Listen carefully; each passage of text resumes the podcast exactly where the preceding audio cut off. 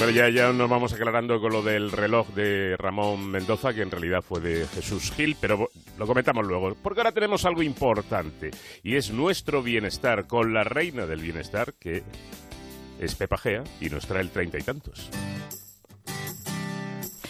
Bueno, pues toca, aunque sea festivo para algunos, se toca cuidarse. Y hace, hace unos días acordarás, Paco, que alguien nos mandaba al Tíbet.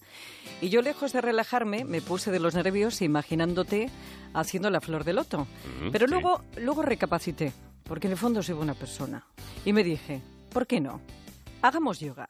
Hagamos yoga que dicen que es muy bueno para casi todo. Y yo no sé si sabías que el yoga es una disciplina milenaria, procedente supongo que sí de la India, que traspasa los límites del mero ejercicio físico. Bueno, la verdad es que el, yoga mm, empezó hace como 10.000 años, ¿no? En, la zona de la India, vamos, alrededor del, del, río Indo, ¿no? Que ahora mismo es casi Pakistán, ¿no? Entre Pakistán y la India. Y bueno, se originó como un grupo de prácticas o disciplinas que juntaban tanto los aspectos físicos, mentales como espirituales, ¿no? bueno, físicamente es un ejercicio muy completo porque trabaja todos y cada uno de los músculos del cuerpo, pero a la vez tiene muchos beneficios eh, en el espíritu y en la mente, ¿no? Porque a la vez te estás haciendo meditación, a la vez que estás haciendo la práctica. Es la voz de Luis Moreno, socio fundador del Gong, el mayor club yogi de Madrid. Y es que el yoga es una filosofía que te ayuda a vivir con tu cuerpo, con tu mente y con la gente.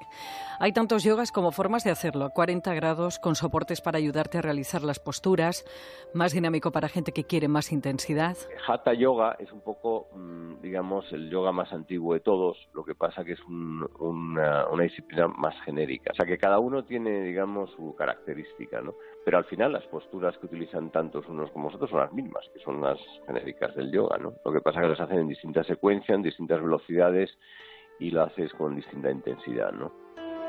Hay incluso una modalidad que se llama barre, que se hace con una barra de ballet que mezcla esas posturas del baile con el yoga y el pilates.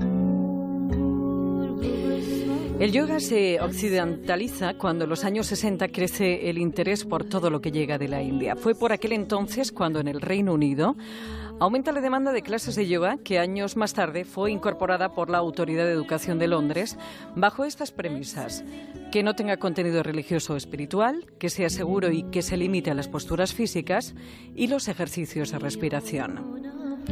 Y eso, atención, es lo más difícil, aunque entrar en meditación tiene lo suyo también. Lo más difícil del yoga es, sin duda, educar la respiración y mantener las posturas, sobre todo para los que hemos nacido con elasticidad cero. Esto, pues, mm, bueno, más de 100 posturas desde luego que hay y, y luego hay muchas variedades, ¿no? Por cada una de ellas. Lo que pasa que en determinado tipo de yoga, pues se hace siempre eh, las mismas posturas para ir evolucionando y haciéndolas cada vez mejor, ¿no? Vamos a ver, al final hay gente muy elástica que desde el primer día está cómoda, ¿no?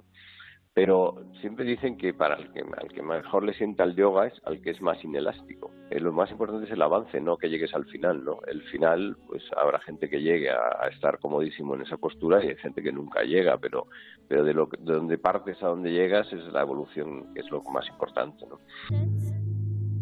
Bueno, pues al ser una disciplina que lleva la meditación, esta se puede ayudar con talleres y sesiones de, por ejemplo, baños de gong donde a través de los sonidos de varios gong se logra, pues eso, la relajación. Que muchas veces intentamos meditar y no es un tema fácil ni sencillo y, de alguna manera el, baño te ayuda a entrar directamente. Y luego, pues dicen siempre que los sonidos son, bueno, eh, sanan, ¿no? O sea, que realmente te ayudan, ¿no?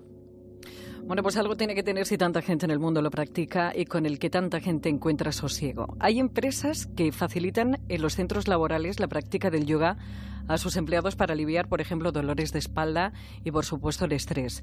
En algunas escuelas, la clase de educación física, en esa clase incluyen la práctica de asanas, que son las posturas, y la pranayama, que es la respiración, y también la meditación. Y en algunos países como Francia es asignatura optativa. Hay yoga del útero y para embarazadas e incluso para los perros, que se llama el doga. Lo hay desnudo, acuático, con acrobacias.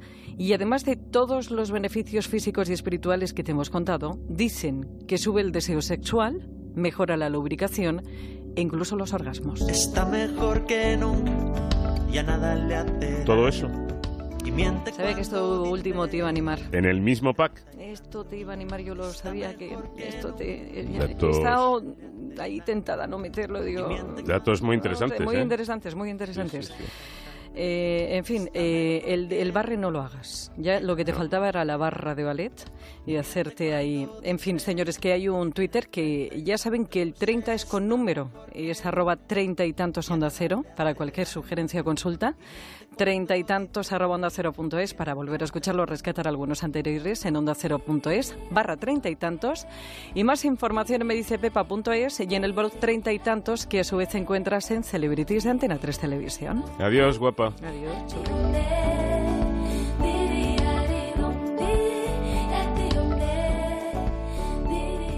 Madrid en la onda.